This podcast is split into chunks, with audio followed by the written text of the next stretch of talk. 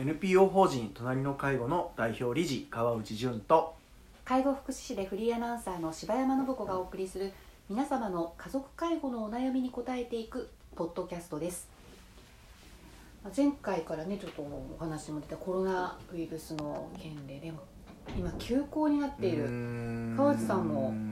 娘さんたちねおうちもなんですけど。ねはい。うん。まあね。休校入ってますね。そうですね。まあ息子娘両方ともうん。もう学校はうん。あのお休みに急遽入っていったわけなんですけど、なんでしょうね。まあこんな時だからなんかあの家の中であってもお楽しく生活ができるといいかなと。うんあんまりこう親が不安だ不安だとかえっていう風にならないのを我が家では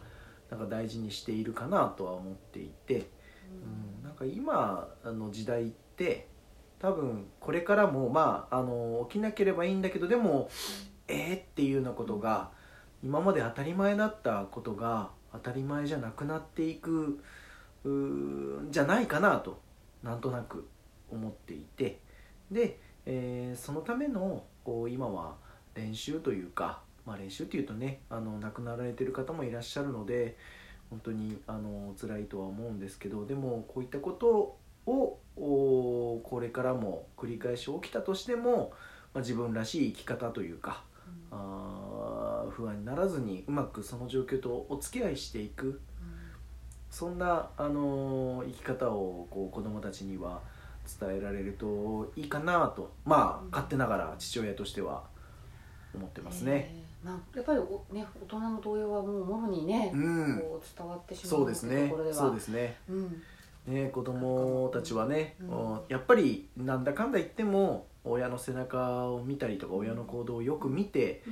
自分たちのこう生き方というか、うん。まあ、生活に影響が、あー出てくるものなんだろうなと、うん。まあ、自分を振り返っても、うん。やっぱり父母のおそういったこうこういう時のうん。ですかね、うん。えーいざとなった時の親の行動っていうのが今持っても印象に残っているのでなのでいい背中が見せられるといいかなと思いますしまあなんでしょうね。私はこう介護の仕事をさせてもらってこう認知症の方とか寝たきりの方とかの介護をこう直接させてもらってきて、えーそういったこうご病気になっていたとしてもその人がその人らしく生活されてる方にたくさんお会いするとあこういう状況であってもあの人って、えーその人らしく生きることできるんだよねっていうようなことをこう教えてもらえてたしまた、なんだろうなそういうこう生き方って美しいなというか豊かだなと思ってうん。お金があるとかでっかい家に住んでるとかっていう以上に豊かだなと思ったりもしたので。なんかあのーなんかそんなことがまああのー言葉というよりかは自分の行動で子供たちに伝えられるといいかなとは思ってます。そうですね、はい。なんか老いていくとかね、うん。その人生の全うしていく姿ってやっぱりすごく、はい。あの感動させられること多いですしね。そうですね。うん。その人の生き様うん。みたいなものって、こう一人として同じええ。方はいらっしゃらないし、えー人それぞれなんだけど、まああのー皆さんにドラマがあって、はい。えーあのー感動があって。うんでもそこからあの生きている私たちはいろんなことを教えてもらえるんだろうなとうん思っているので、はいなんか、あのーまあ、このラジオの中でもなんかそういうこううまくうー起きてしまっていく状況とお付き合いできる方法がねあ伝えられるといいんじゃないかなと思ってます。ーそうですね。はい。そでは今回なんですけれども、はい。ラジオネーム娘はつらいよさんからのご相談です。はい、あの40代の女性の一人娘さんで、はい。母親の介護と幼稚園児の育児のダブルケア中うんというね、今ご心配な状況でしょうね。そしてうん。お父様も長期入院中ということなんですね、はい。それは私でなくても新型コロナウイルスの感染が拡大し政府の外出などを控えるように要請し学校なども休校になる中自分が使ったおむつを捨てに来るように実家に娘を呼び寄せる母。幼い息子を連れて行くのがしんどいです。今の状況を把握していない母。慢性疾患などで要介護2の70代の母親の介護のためにいつもは息子を幼稚園の預かり保育などを利用してその介護をしています。ところが新型コロナウイルスの感染拡大により子どもの幼稚園の預かり保育がなくなりつつある中明日はゴミの日だから私の使ったおむつを捨てに来てと母から電話が。母は夜だけおむつを利用しています。汚れたおむつは重くなるためゴミ置き場まで運ぶことが困難だといいます。今の状況の中幼い息子を外出させたくなく仕事帰りの夫に頼もうかと言うと旦那さんにゴミをしかもおむつを捨ててなんて頼めないと拒否。子供を連れてあんたが来てささっとやってくれればいいのにと言います。今後ますます外出など厳しくなるだろう中さらに子どもが幼稚園が長期休園になったりした場合に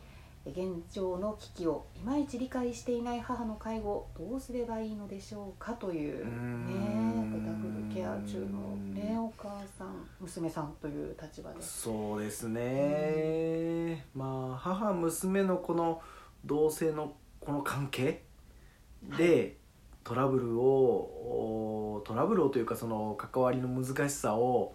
うん、感じている方も本当に多いかなと思ってるんです。そうですね、うん。でまあまずそのお伝えしたいなと思ってるのはこの「一人娘」っていうふうにまああの一番最初にね書いていただいてるんですけど、はい、これあのまあ、うん、ご兄弟がたくさんいらっしゃればいらっしゃったなりのうまい関わり方もあるしでも一人娘だからといって支えるまあ言い方はあれですけど頭数が少ないから不利というわけではなくてまああのお母様の今後の介護のことを娘さん一人でこう決められる、いろいろこう、えー、意見調整をしなくて済むという意味で言うと実は一人娘も悪くはないっていう状況だと思うんです。はいえー、ただ、あのー、全部一人で背負うっていう風になってしまうとこの一人娘辛くなってしまうので意思決定の速さというところの良さをうまく使っていけるといいんじゃないかなとは思っていますと。そうですね。うんもうとはいえのこのそうですねこの状況で。環境ではでさらにね、この方の場合はまあまさにこのダブルケアって言われる状況に今あって子育てと、はい、おまあ、親の介護が同時に発生してるっていう方は、まあ、実は世の中にあのたくさんいらっしゃるわけなんです。はい、で、えーまあ、このダブルケアっていう状況になっていてもその当事者あのまあ、今回でいうとこの40代の女性の方自身が自分がダブルケア状態だということに気づいてなかったりもしますと。多くの方が全く気づかないままこの環境に当たり前だと思って、えー、一生懸命に関わっている方がいらっしゃるんですけれども、えー、まあ私の相談の中にもこういったあの状況の方ダブルケアの方には必ず伝えているのはあのどうか仕事のも大事ですけれども仕事も大事にしていただくためにですね、えー、育児と介護どっちを大事にするかといったらあの間違いなく、えー、育児を大事にしてほしいですとお伝えしていますと。はあ、ここはあえてそういうふうにお伝え、うん、うん、なんですね、うんうん、えー、でそれはなぜかというと、うん、まあ、育児も介護もその大事な家族のお世話という意味では、2つとも同じようなものに、まあ、つい見えるわけなんですけどでも実は担っていただく役割この今回で言うとこの娘さんが担っていただきたい役割はあの介護と育児は全然違っていて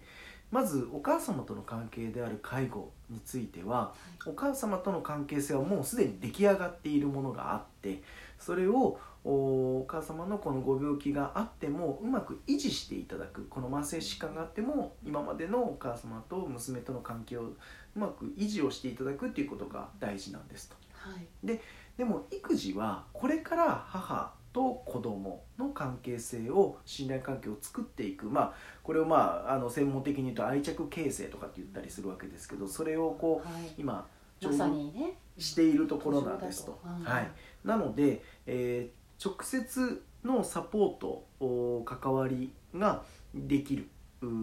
時間があって。でどっちを優先するんですかといった時にはとにかく育児を優先してほしいと。当然あの保育園に預けたり幼稚園に預けるっていう時間はうん。お母さんが働いたり自分の時間を作るっていう意味ではすごく大事なんですけどでもどっちかで迷うう育児と介護どっちかで迷うっていうことがあるんであればまあとにかくう子供との関わりを大事にしていただいてで、えー親の介護はなるべくいろんな方にお願いするアウトソースをしていくっていうことで関係の維持を図っていくことがとても大事なんですと。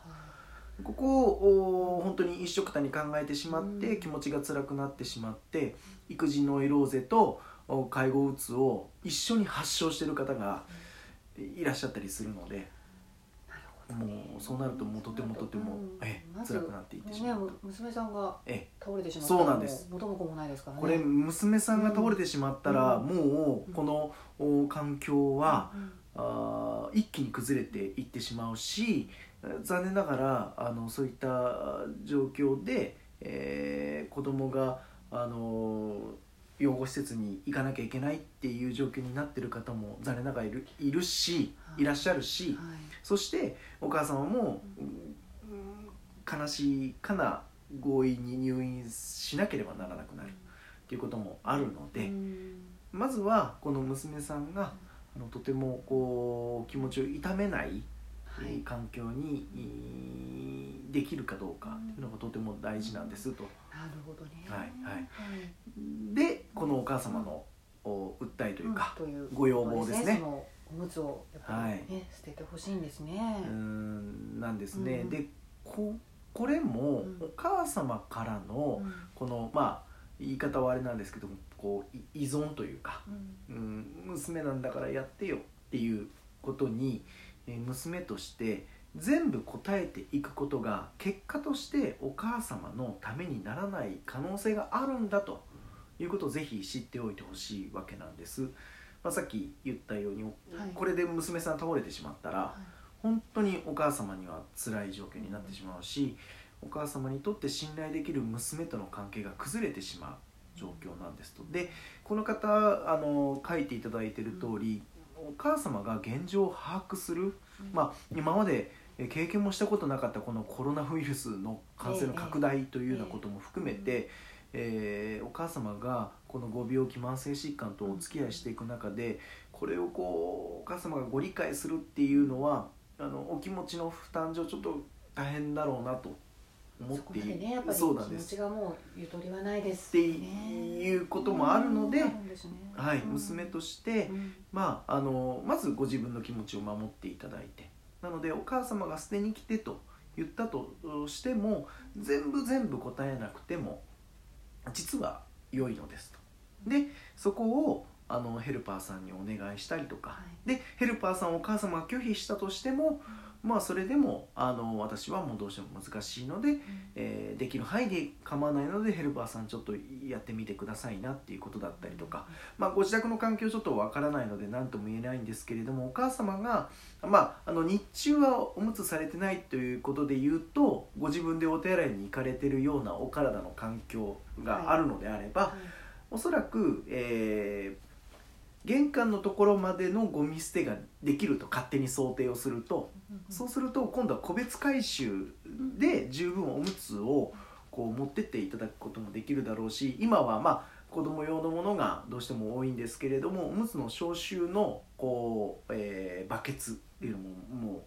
もう存在しているので、うん。なのでなんかそういったものをうまく活用していくことが大事なんですと。でそれもお母様のこの訴えにこうお答えしすぎてしまったり影響を受けすぎてしまったりしているとそのお次の選択肢が見えなくなってしまうので、なのでとにかくまずはご自分を大事にして、えーまああの介護認定を受けてらっしゃるのであればあのケアマネージャーさんっていう人もいらっしゃるしその方と相談をしながらこのお母様の訴えとどううまくうう